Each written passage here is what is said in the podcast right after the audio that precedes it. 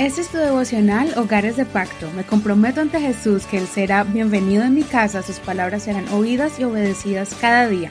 Mi hogar le pertenece a Él. Septiembre 7. El sello de Dios o de la bestia. Apocalipsis capítulo 13, versos 5 al 18. Versión Reina Valera actualizada 2015.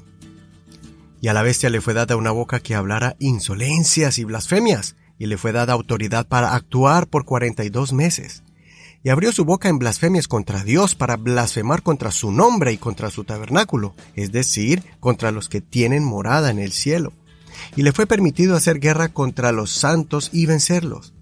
También le fue dado poder sobre toda raza y pueblo y lengua y nación.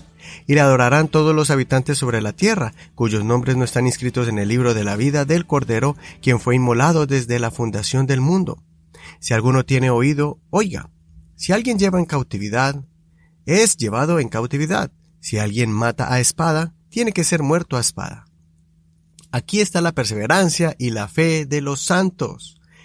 Y vio otra bestia que subía de la tierra, y tenía dos cuernos semejantes a los de un cordero, y hablaba como un dragón, y ejerce toda la autoridad de la primera bestia en presencia de ella, y hace que la tierra y sus habitantes adoren a la primera bestia cuya herida mortal fue sanada y hace grandes señales de tal manera que aún hace descender fuego del cielo a la tierra delante de los hombres, y engaña a los habitantes de la tierra a causa de las señales que se le concedió hacer en presencia de la bestia, mandándoles a los habitantes de la tierra hacer una imagen de en honor de la bestia, que tiene la herida de espada y que revivió. También le fue permitido dar aliento a la imagen de la bestia, para que la imagen de la bestia hablase e hiciera que fueran muertos todos los que no adoraran a la imagen de la bestia. Y ella hace que a todos, a pequeños y a grandes, a ricos y a pobres, a libres y a esclavos, se les ponga una marca en la mano derecha o en la frente, y que nadie pueda comprar ni vender, sino el que tenga la marca, es decir, el nombre de la bestia o el número de su nombre. Aquí hay sabiduría, el que tiene entendimiento calcula el número de la bestia porque es número de un hombre y su número es 666. En el siguiente evento bíblico se muestra cuando al dragón se le concede autoridad para dominar por medio de señales y prodigios.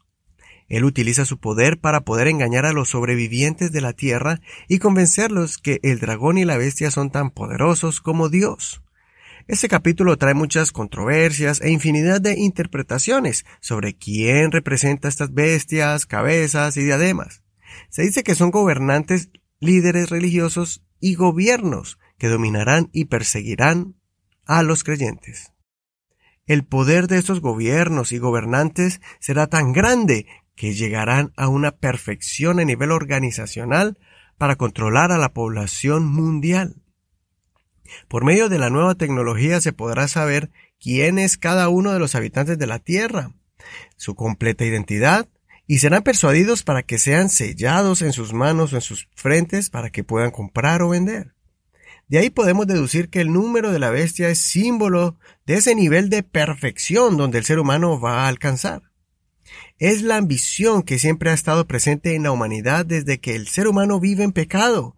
Si estudiamos el libro de Génesis, veremos cómo el ser humano alcanzó una unidad entre ellos y planificaron construir una torre que llegara hasta el cielo para no depender más de Dios, sino de ellos mismos. Esta historia es llamada la Torre de Babel. Durante toda la historia también se han levantado reyes y emperadores con el deseo de controlar todas las civilizaciones. Después de que se levantaran grandes emperadores, viene otro y lo domina, y así sucesivamente. En la actualidad, el último personaje que intentó hacer eso fue Hitler, y todavía vemos gobernantes que amenazan a países más pequeños que ellos con la intención de invadirlos, expandiendo sus territorios y nivel de influencia. Todos ellos son dominados por el espíritu del anticristo para matar a sus contradictores y perseguir a los cristianos y gente de fe. Esta es mi interpretación de lo que significa verdaderamente el número de la bestia, perfección humana de dominio y gobierno mundial. La Biblia menciona que el 7 es número de Dios, por eso el 6 es el número del hombre. El 666 simboliza esa perfección del poderío humano. A mi parecer, es inútil dedicarle tiempo a las diferentes opiniones en lo que sería el sello de la bestia, ya sea un microchip, un tatuaje, alguna clase de tecnología o el simbolismo de un gobierno totalitario. Sea lo que sea, es una irresponsabilidad moral y espiritual atrevernos a señalar con precisión qué es ese número o cuál es ese sello. solo se pueden dar sugerencias. Lo importante es entender que pronto vendrá un gobierno mundial y que nosotros tendremos que buscar y tener el sello de Dios en nuestras vidas continuamente siendo llenos del Espíritu Santo y no contristarlo, viviendo una vida espiritual falsa, con un pie en las cosas del mundo y el otro pie en las cosas de Dios. No seamos tibios. En vez de estar atemorizados pensando del día cuando seremos sellados con el sello de la bestia, vivamos seguros de que tenemos el sello de nuestro Dios para que cuando Él venga en las nubes por su iglesia para librarnos de la ira venidera, estemos seguros que escucharemos su voz con sonido de trompeta y lo recibiremos en las nubes. Que esto sea realmente el enfoque de nuestras energías. Soy tu amigo y hermano Eduardo Rodríguez. Que el Señor Jesús escuche tu oración y que sea sellado con el Santo Espíritu de Dios.